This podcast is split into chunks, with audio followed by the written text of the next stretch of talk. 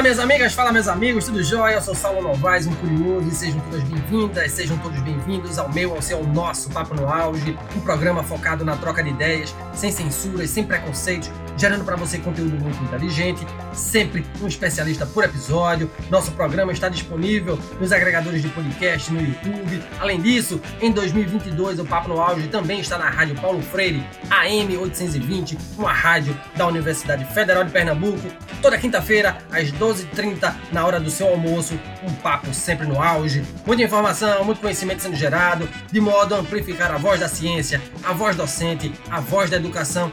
Eis o nosso propósito. Vamos pro auge.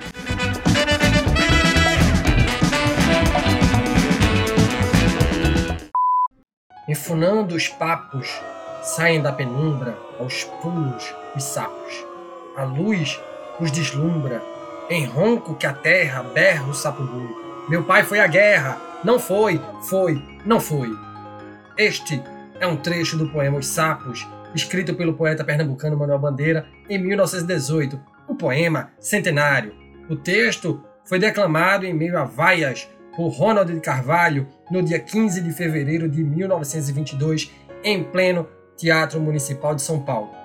Entre adoradores e inquisidores, o poema Os Sapos representou uma espécie de declaração de princípios dos modernistas ao ridicularizar os parnasianos por seu apego à métrica. Era a Semana de Arte Moderna que aportava no Brasil, sacudindo os cânones da arte no país. O que valia antes não valia mais. Outra arte havia chegado com forte influência de vanguardas estéticas da Europa.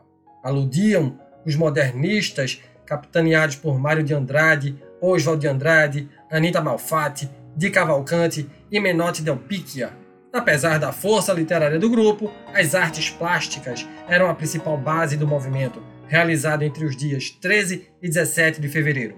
E para conversar com a gente sobre o centenário da Semana de Arte Moderna de 1922, que espraia o movimento modernista no Brasil, convido a este papo no auge o professor Fábio Andrade. O professor Fábio é doutor em letras pela Universidade Federal de Pernambuco, sendo docente do Departamento de Letras da mesma instituição. Além disso, o professor Fábio coordena o Núcleo de Estudos em Literatura, Memória e Imaginário, atuando principalmente nos seguintes temas: literatura brasileira contemporânea, poética moderna e contemporânea, literatura e mito e literatura e memória. E seja bem-vindo, professor. Satisfação imensa ter o senhor aqui em nosso espaço de aprendizagem, falando sobre um tema riquíssimo. E já começa a lhe perguntar, né, é, é, antes da gente entrar propriamente no roteiro da nossa conversa, é, por que o senhor foi levado a escolher a docência, a área das letras, a área da poesia, a área da literatura, a área da pesquisa, da ciência? Mais uma vez, bem-vindo, professor Fábio Andrade.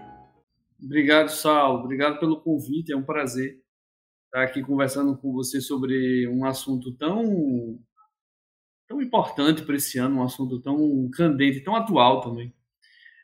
É, bom, a minha escolha foi é, foi muito é, em certo sentido natural, porque eu aos 14, 15 anos eu descobri a poesia e eu, bom, eu preciso fazer alguma coisa que me coloque perto disso, né? Eu não quero fazer nenhuma outra coisa que eu esteja longe desse negócio, né? Então eu digo, bom, vou fazer letras, né? Pensei em um outro curso, história, enfim, que é uma coisa que me interessa muito e tal. É... Pensei num curso técnico de artes gráficas, né? Que é uma... o objeto livro sempre me interessou também. Eu tive um, trabalhei já como editor e tal. Mas, enfim, tudo girar, tudo orbitando né, a literatura, a palavra, né, é, esse trabalho com a palavra tal. Então, a ideia era ter o um mínimo para me sustentar e continuar perto da poesia. Às vezes não tem o um mínimo. Realmente, essa vizinhança da literatura eu consegui manter. Muito legal, professor. E mais uma vez, obrigado por sua participação. É um prazer revê-lo mais uma vez, né, depois de algum tempo. Bom, é, professor, em linhas gerais, o que, é que foi a Semana de Arte Moderna de 1922 e qual é a importância dela para a arte, para a literatura do Brasil? Eu diria que a Semana de Arte Moderna foi uma granada. Vou utilizar uma, uma, uma expressão bem ao gosto de certo futurismo que marcou presença na sensibilidade modernista, né? uma espécie de granada, bomba de estilhaços, né? É, foi um, um, grito de renovação, de atualização das letras brasileiras, não, não só disso apenas, né? não só das letras, né? mas da arte que se fazia no Brasil em geral, e, e, também, em certa medida, foi um pontapé importante para um exercício de compreensão e conhecimento do Brasil, né? é, daquilo que poderia, de algum modo, nos definir com mais clareza né? É, no concerto né, das nações modernas. Então, a, a semana foi isso, foi uma, uma exigência é, de atualização, mas não apenas da, das letras, como eu disse, mas da, da, da arte em geral né, brasileira. E mesmo, é possível dizer até, e mesmo de um certo pensamento sobre o próprio Brasil, né? que eu acho que já começa lá na, na chamada geração de 70 do século XIX, ali o pessoal dos 1870 e tal.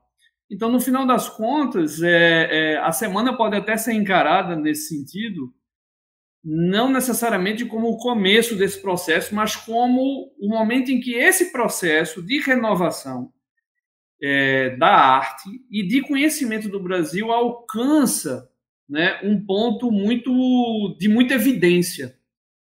E aí o papel da semana é justamente publicizar, digamos assim, divulgar as questões mais candentes daquele momento. É, o que significa ser moderno, o que significa fazer literatura e fazer arte moderna. Né? Então, eu acho que eu diria que esse seria o papel principal, né? E, e a semana foi, digamos assim, agregadora, né? Ela juntou, na verdade, é, artistas e autores que não pensavam necessariamente da mesma maneira também. É importante se diga isso. A gente tende a pensar a semana como uma expressão de um pensamento em bloco, quando na verdade você tem talvez seja possível falar de discursos modernistas, muito mais do que de um discurso modernista.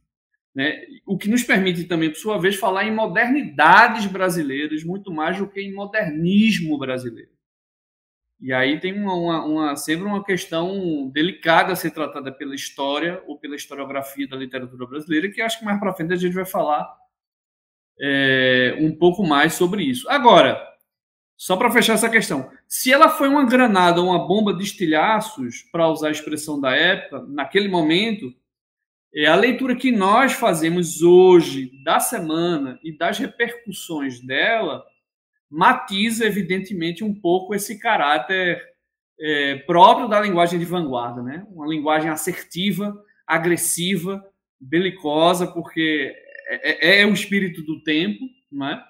É, hoje a gente já matiza isso um pouco, né? Há todo um exercício da crítica brasileira contemporânea e da historiografia brasileira contemporânea em entender certas nuances e uma complexidade que, por sua vez, tensionam essa noção de ruptura, né?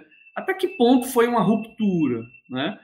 É, se a gente pensa num poema como Os Sapos de Manuel Bandeira, por exemplo, né? É, a gente sabe que ele utiliza os expedientes do próprio parnasianismo para ironizá-lo e ridicularizá-lo, mas, por sua vez, a gente sabe, por exemplo, que certo, esses mesmos expedientes, o uso da métrica, por exemplo, nunca foi abandonado por Bandeira. e esteve presente em vários autores modernos e modernistas. Em Bandeira, em Drummond, em Murilo Mendes, em Jorge de Lima, em Joaquim Cardoso, em Ascenso Ferreira. Bom, a lista é enorme. Então, a, é, o papel nosso, né, o nosso papel contemporâneo é um pouco entender a complexidade que envolve não só a semana, mas o entorno dela. Né? Isso é muito importante, nós estamos muito atentos a isso. Por isso que, mais do que um ano de homenagens, digamos assim, mais do que laudatório, em literatura, em crítica literária, a melhor homenagem que você presta a um movimento, a uma escola, a uma obra é discuti-la. É discuti-la. Então, essa é a homenagem que nós temos para, para fazer a Semana de Arte Moderna de 22. Discuti-la, né? É, inquiri-la, né? pensar, problematizá-la, inclusive. Eis a nossa missão, professor, e é por isso que a gente está aqui nesse momento. O professor Fábio, em que medida a Semana de Arte Moderna de 22 trouxe algo de novo à arte brasileira? na música, na pintura, na literatura. É, eu pergunto isso porque, ainda que o modernismo no Brasil deva ser pensado a partir de suas expressões múltiplas, a Semana de Arte Moderna é um fenômeno eminentemente urbano e paulista, idealizado por uma elite intelectual e bancado por uma elite econômica conectada ao crescimento de São Paulo na década de 1920, a industrialização também, a migração maciça de estrangeiros e a urbanização. Como é que a gente pode falar sobre o Brasil a fundo, uma das propostas dos modernos, se a massa não estava presente como artífice, tampouco era contemplada em sua diversidade geográfica, por exemplo. Quando a gente pensa em vanguarda, a gente sempre pensou vanguarda, o termo vanguarda, como, como algo que se. Quer dizer, a, a vanguarda é aquele primeiro batalhão, digamos assim, o avant né, que vai na frente. É... E a gente sempre leu o passado, a tradição, como os inimigos, né? É, desses que vão à frente, né? Mas talvez a gente possa pensar o, o, o significado do termo é, noutra direção. Talvez seja justamente a abertura de um caminho, aquele pelotão, aquela parte da tropa que vai na frente, para que a tradição venha junto, para que a tradição possa percorrer esse caminho aberto a picadas, sabe, por quem vai lá na frente. E isso me parece ser interessante, porque Aí a gente, a partir dessa ideia, né, de, de abrir o caminho para que a própria tradição se renove, né, é, se atualize, né, porque efetivamente essa ruptura total, absoluta e completa, ela não existe em nenhum âmbito, ela não ocorreu, uma, uma ruptura né, é, completa, radical, absoluta. Eu me lembro que o Otávio Paz dizia que a experiência moderna mais radical é, em algum momento ele se refere ao, ao poema Alta Só, do Vicente Rui Dobro. Ele diz, a experiência moderna mais radical leva ao silêncio, que é a ruptura com tudo, total, absoluta. Não leva à poesia, leva ao silêncio. Então, o modernismo foi uma espécie de tensionamento, né, de questionamento, digamos assim, dessas convenções, né, dessas regras, né, dessas convenções. Né, é, abrindo a possibilidade de que cada poeta criasse convenções e regras novas no momento em que produzisse o seu próprio texto, né? E dialogando, evidentemente, com, com a tradição. Agora, você me pergunta em que sentido foi a renovação. A gente falou um pouco, né? Teve um papel muito importante, digamos assim, para colocar em pauta questões referentes à cultura e à arte brasileira que não eram até então visíveis, né? Por outro lado, você traz uma questão muito interessante que é o caráter situado geograficamente, digamos assim, até do ponto de vista da tradição historiográfica brasileira, que tende a concentrar no grupo paulista uma noção muito específica de modernidade. Não é que isso esteja errado, mas por isso que eu falei em discursos de modernidade, ou discursos modernos. Né? A gente sabe, por exemplo, você já fez questão de fazer menção a isso, que aqui, por exemplo, com o movimento regionalista, a gente tem uma outra visão, a gente tem uma outra perspectiva né, de como se dá isso. E veja, é, existem categorias muito complicadas no ponto de vista da, do, da história. Né? É, o que é ser pré-moderno? Na verdade, Euclides da Cunha, Lima Barreto e alguns dos anjos já são modernos. O que eles não são é modernistas. Aqui é, é importante fazer essa distinção, né? Eles não, alinham, não se alinham, digamos, é, é a mesma coisa do Monteiro Lobato. É possível dizer que Monteiro Lobato é um, é um autor moderno, agora não é modernista. Então é importante a gente pensar e refletir um pouco sobre esses, esses rótulos, esses termos. Né? É, e sim, né, quer dizer, esse, o discurso da modernidade no Brasil, nesse primeiro momento, digamos assim, ele realmente fica muito refém, né, é, a partir desse olhar, dessa historiografia literária nacional oficial, ele fica muito refém, digamos assim, do, do seu episódio, do seu momento, importantíssimo, evidente, paulista. Agora, vejo que há todo um esforço de ampliar esse quadro, esse painel. Já, já acontece todo um esforço nesse sentido. Por isso que eu falei que é importante para a gente entender também o entorno da Semana de Arte Moderna. Por exemplo, O que é que veio antes dela e contribuiu para que ela existisse, né? É, vou dar um exemplo. O, o, o, o Jean-Nicolas Hulot, que é um professor da Sorbonne, da Paris 7, especialista em simbolismo, ele diz o seguinte: ele diz que o simbolismo foi o laboratório da modernidade. Ou seja, as primeiras experiências modernas, digamos assim, estão lá. Agora, isso na França, isso em Portugal, isso na... e no Brasil não. No Brasil também. A verdade é que no Brasil também. Agora, é, cada lugar tem a sua especificidade. No nosso caso, simbolismo e parnasianismo eles compartilhavam um ideal de língua, é, digamos assim, distante do ideal modernista. Então, na legitimação da, do, da plataforma modernista, o simbolismo entrou no pacote, junto com o parnasianismo, digamos assim. Mas olha, primeiro livro de Manuel Bandeira, Cisa das Horas, é um livro profundamente marcado pela estética simbolista. O Há uma gota de sangue em cada poema do Mário de Andrade, no livro, cada, em cima de cada poema havia uma bolinha vermelha, que era uma gota de sangue. Cada poema era uma gota de sangue. Esse recurso de utilização inventiva da tipografia do livro é simbolista e está no Mário de Andrade. Então, assim, Uh, ou o Ivan, Te, o Ivan Teixeira, por exemplo, que organizou a edição facsimilar dos faróis de Cruz e Souza, ele faz uma apresentação e diz: olha, aqui já existe um grau de modernidade que aproxima o discurso poético de Cruz e Souza do surrealismo. Então, veja, é, é muito importante que a gente amplie esse quadro. E esse é um ano para fazer isso. A gente já vem fazendo, mas é um ano para colocar isso hum, assim muito em pauta, discutir bastante isso que é a maneira como nós lemos, recebemos e entendemos a repercussão da Semana de Arte Moderna e todos os seus desdobramentos, que são os mais variados, assim, ao longo de todo o século XX e nos alcançam. Muito bom, professor Fábio. É, para o pintor de Cavalcante, é, a Semana de Arte Moderna de 22 é um acontecimento que abre para o país perspectivas não só culturais como políticas.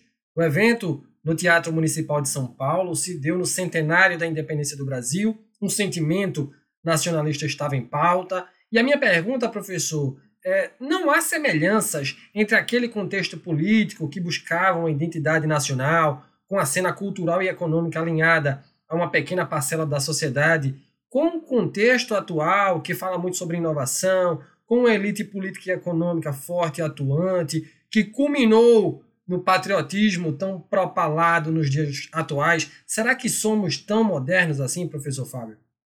Uma questão muito boa, Saulo. Veja, é, e eu não, nem sei se eu consigo responder a tua pergunta. Não sei se um professor de literatura, um crítico literário responderia ela. Talvez um cientista social conseguisse responder mais essa pergunta.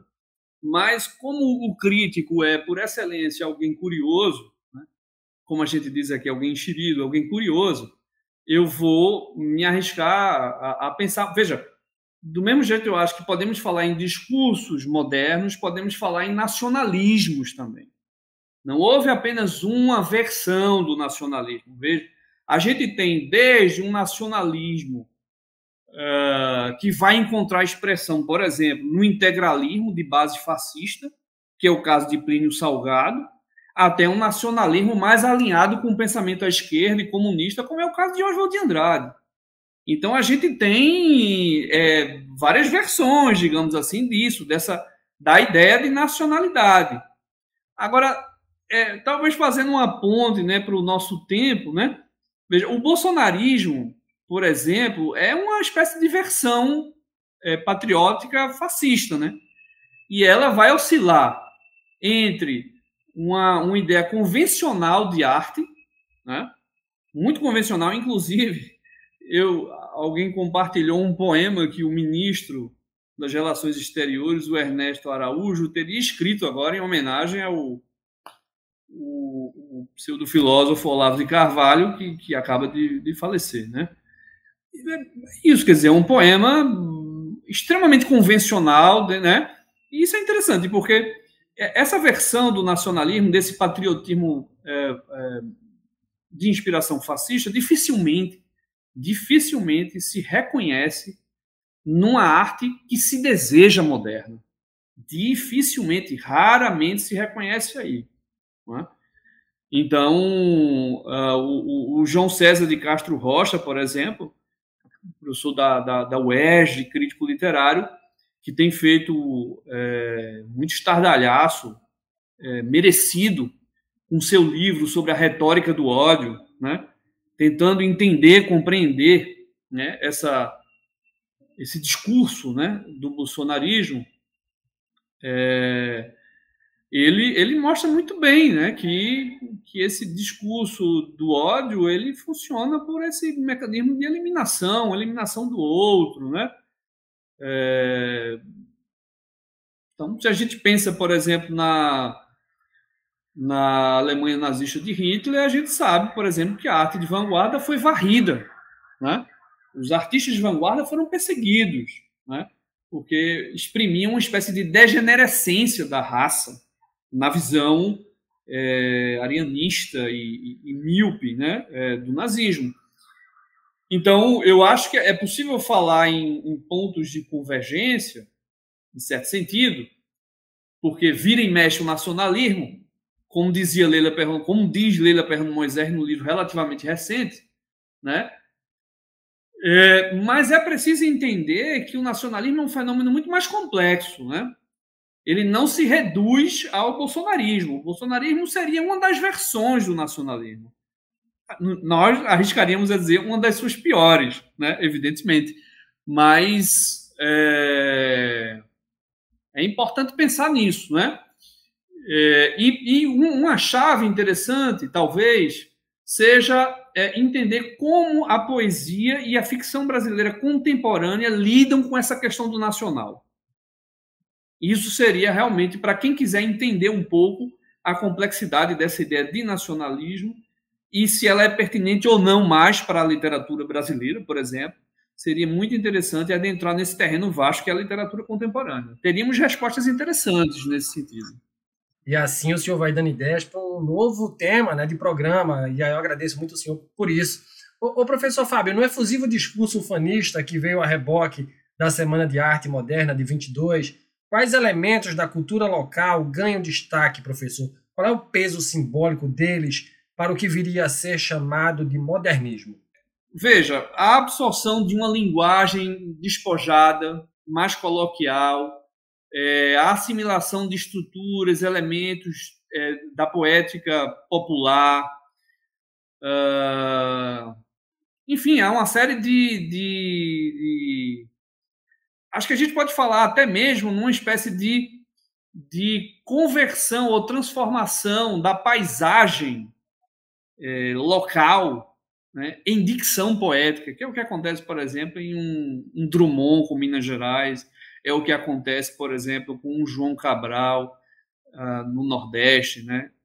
E aí o João Cabral articulando a pedra, se fala muito na pedra, a pedra e o rio, pedra, o litoral e o sertão. Esses, esses, esses dois elementos são muito presentes na poética do João Cabral. Não apenas o elemento da terra, né, da pedra representada pela terra, mas um elemento aquoso também. Está lá no rio, duas águas, o cão sem plumas, é, são inúmeros né, o, o, esses elementos. Então, eu acho que é isso. Acho que a gente pode falar de um despojamento, a absorção, é, o, o, a, o esfumar, digamos assim, das fronteiras entre a chamada arte erudita e arte popular.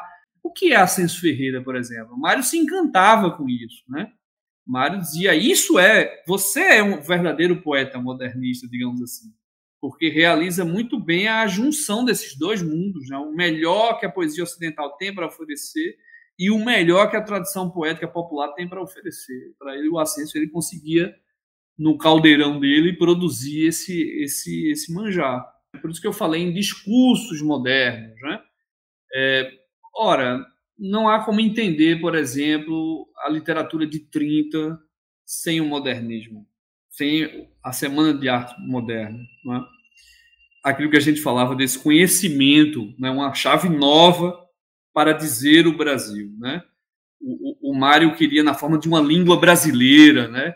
ao trabalho de Amadeu Amaral no início do século também nesse sentido de entender como é que se dá esse português brasileiro, né? Português no Brasil, e que Mário sonhou ser uma língua, uma outra língua já, uma língua brasileira, né? É, os desdobramentos são, são inúmeros, né? É impossível entender a literatura que se fez nos anos 30, mesmo 40 e 45, né? É, é impossível entender, por exemplo, a poesia concreta, né? Uma das últimas grandes vanguardas do Ocidente, é, que é, se ligava, né? Teoricamente, no sentido da, da praxis criativa também, a uma parte daquela estética modernista, né? O Haroldo de Campos, inclusive, foi um dos grandes divulgadores dos romances experimentais do Oswald de Andrade. Né? A, a, gente pensa muito na poesia modernista também. Quando a gente vai para a prosa, para a ficção, a gente geralmente fica limitado a uma cunaíma do, do Mário, mas a, a, a, toda a prosa, o Serafim Ponte Grande, o Memórias Sentimentais de João Miramar, do Oswald. Então, acho que é possível falar em num primeiro desdobramento que são essas obras dos anos 20, né?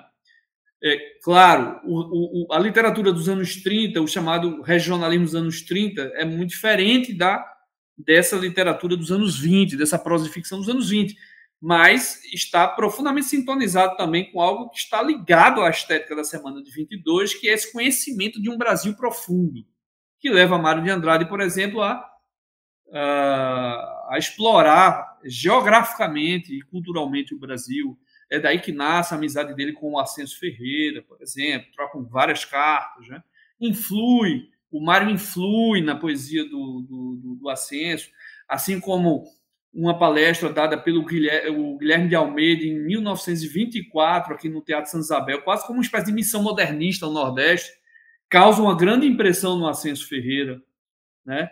Então, há esses desdobramentos mais imediatos, digamos assim, mas as repercussões continuam, quase como, como ondas né, na, na, superfície de, um, de uma água, de um rio, de um mar, que vai se, se expandindo, né? E vai ao longo de todo o século XX e chega até nós. É, que eu não, não, não me alongaria, seria outro, outro programa, de fato, para falar das repercussões disso na literatura contemporânea brasileira. Mas o fato é que nos acompanhou ao longo de todo o século XX e chega ao século XXI, as repercussões e desdobramentos da Semana de Arte Moderna. Tanto é que, para nós, para todos nós, a ideia de inovação e renovação, ela ainda tem uma importância muito grande. Se você chega para um jovem autor e diz, é, olha, tua literatura é muito interessante, mas não tem nada de novo, ele se, se sentirá profundamente incomodado todos nós sentiremos como, como autores ou leitores, porque essa ideia de renovação que uma estética moderna traz ainda é muito forte em nós. Professor Fábio, e do ponto de vista literário, quem são as máximas expressões da Semana de Arte Moderna e qual é a importância delas para a nossa cultura? O crítico Wilson Martins, é, num ensaio bem famoso, que é a ideia modernista, ele faz uma distinção muito interessante ele diz assim: existem autores fundamentais e existem obras representativas. E nem sempre as duas coisas coincidem, no olhar dele. Ele vai dizer, por exemplo, que Graça Aranha é um autor fundamental, mas não produziu nenhuma obra representativa. Já Raul Bopp, por exemplo, ele conseguiu produzir uma obra representativa, que é o caso de Cobra Norato, mas não seria um autor fundamental. Eu acho essa divisão interessante, mas não sei até que ponto também ela se sustenta. Mas aqui a gente já tem alguns nomes, né? Eu só. Mas para mim, os autores fundamentais são aqueles que produziram as obras mais representativas. Eu abandonaria agora o, as categorias do Wilson Martins. Então eu penso que o Oswald, né? É, mas não apenas o Oswald poeta, o Oswald ficcionista também. O Haroldo de Campos, por exemplo, dizia que Oswald, um texto como Serafim Ponte Grande, é, não tinha a mesma importância que os textos de Joyce, porque Oswald era um autor de uma literatura periférica. Se fosse, se tivesse mais atenção, seria um texto muito importante para a ideia de modernização da literatura no Ocidente. De fato, eu acho que há esse Oswald ficcionista interessantíssimo, né? É, a ser redescoberto mesmo, assim. Né? Há muito trabalho acadêmico, mas eu acho que a leitura ainda é pouca, né? Então, acho que o Oswald é um autor fundamental, o Mário é um autor fundamental, a Pagu, a Patrícia Galvão, é uma autora fundamental né, para a gente ventilar um pouco esse terreno do modernismo com essa figura feminina tão importante, tão interessante e que produziu uma poesia profundamente moderna no sentido mais atemporal do termo, inclusive. Em alguns momentos é possível dizer que foi mais moderna do que uma parte da poesia do Oswald, assim, em certo sentido. Assim, uma sensibilidade contemporânea pode encontrar mais elementos ali, se reconhecer em alguns elementos, mais do que talvez até em parte da poesia do Oswald de Andrade. Então, acho que o Oswald, o Mário de Andrade, o Ascenso Ferreira, o Joaquim Cardoso, é, o Drummond, Drummond é um, uma súmula de tudo que aconteceu em termos de poesia no Brasil do século XX. É, a Cecília Meirelles, já em um momento posterior, né, o Jorge de Lima, o Murilo Mendes, é um poeta enorme. Né? Então, assim, são muitos autores, o Raul Bob, que a gente citou. Então, o modernismo trouxe uma, uma pleiade assim, de autores é, assim impressionante, assim, né? de, de, autores de qualidade assim, e outros, e, e, alguns outros que merecem uma certa um olhar um pouco mais generoso também. Né? Então, me parece ser. Quando você me pergunta quais são as obras mais representativas, eu diria: olha, é um leque muito grande né, de, de obras e de autores que não foram uh, plenamente lidos ainda. Né? Ainda causam, digamos assim, é, certa resistência nos leitores mais. no leitor médio, digamos assim. Então, o modernismo é, ainda precisa, a estética modernista ainda precisa ser lida e absorvida. Quando a conversa é boa, o tempo passa rápido, professor Fábio. É, e como última pergunta, qual é o legado da Semana de Arte Moderna, 100 anos depois, professor? O que dirão as pessoas um século para frente sobre esse movimento? Eu, eu acho que é mais fácil para mim me arriscar a falar de agora do que ser futurista, vou brincar, e falar daqui a 100 anos. Olha, e tem uma coisa curiosa, viu? O, o, o Antero de Quintal já fala, ele que pertenceu ao realismo português, já fala num certo futurismo o termo também não é um privilégio do século XX. Quer dizer que o problema, ele como realista se opunha ao romantismo, porque o romantismo queria pensar o nosso tempo através do passado, da Idade Média. Nós queremos pensar o nosso tempo através do futuro. Já tem uma, um germe de futurismo ali. É, eu não me arriscaria a dizer como é que vai ser daqui a 100 anos. Agora, o que a gente pode dizer sobre hoje? Né? O, o Lorival, que está tomando posse hoje na Academia Pernambucana de Letras, e que representa uma renovação, para usar uma expressão tão afim com a estética moderna, é, ele dizia uma coisa muito interessante sobre revistas literárias e movimentos. Não se pede a um grito que dure, mas que seja ouvido. A questão é que o modernismo não só foi ouvido, como ele dura até hoje. Em verdade, às vezes noutra frequência, menos evidente e perceptível mas nos acompanha. E isso é muito interessante, porque passa a fazer parte do debate público, não só agora, nesse ano, mas nas últimas décadas. Pensar a literatura e a poesia contemporânea brasileira significou, nos mais importantes críticos, numa Leila Perrone Moisés, uh, num Marco Ciscar, uh, significou voltar e repensar a estética moderna pensar o legado é, do, do modernismo. Então, Saulo, eu diria é, que é um grito de renovação, é uma, foi uma tentativa de sentir mais concretamente o chão sobre o qual a gente pisava, enquanto sujeito, enquanto cidadão, e foi também uma tentativa utópica de, como dizia Drummond num verso, estarmos nus diante da história e do nosso próprio tempo. Chegamos ao fim desse baita papo no auge de hoje com a gente, o professor da Universidade Federal de Pernambuco, professor doutor Fábio Andrade, que falou sobre o centenário da Semana de Arte Moderna de 1922. Professor, muito obrigado por sua participação no nosso programa. Prazer enorme poder falar com o senhor novamente. Obrigadão, professor. Obrigado, Saulo. Excelente o trabalho. Muito obrigado aí pela recepção. Foi ótimo. Seja sempre bem-vindo, professor. E lembra vocês que nos escutam, além do Papo no Auge, estar na Rádio Paulo Freire, com a rádio da Universidade Federal de Pernambuco. Estamos também nos agregadores de podcast e no YouTube. Nos acompanhem, nos sigam, compartilhem nossos áudios. Afinal, o conhecimento precisa e deve ser propagado. Um grande abraço a todas e a todos e até o próximo programa. Valeu!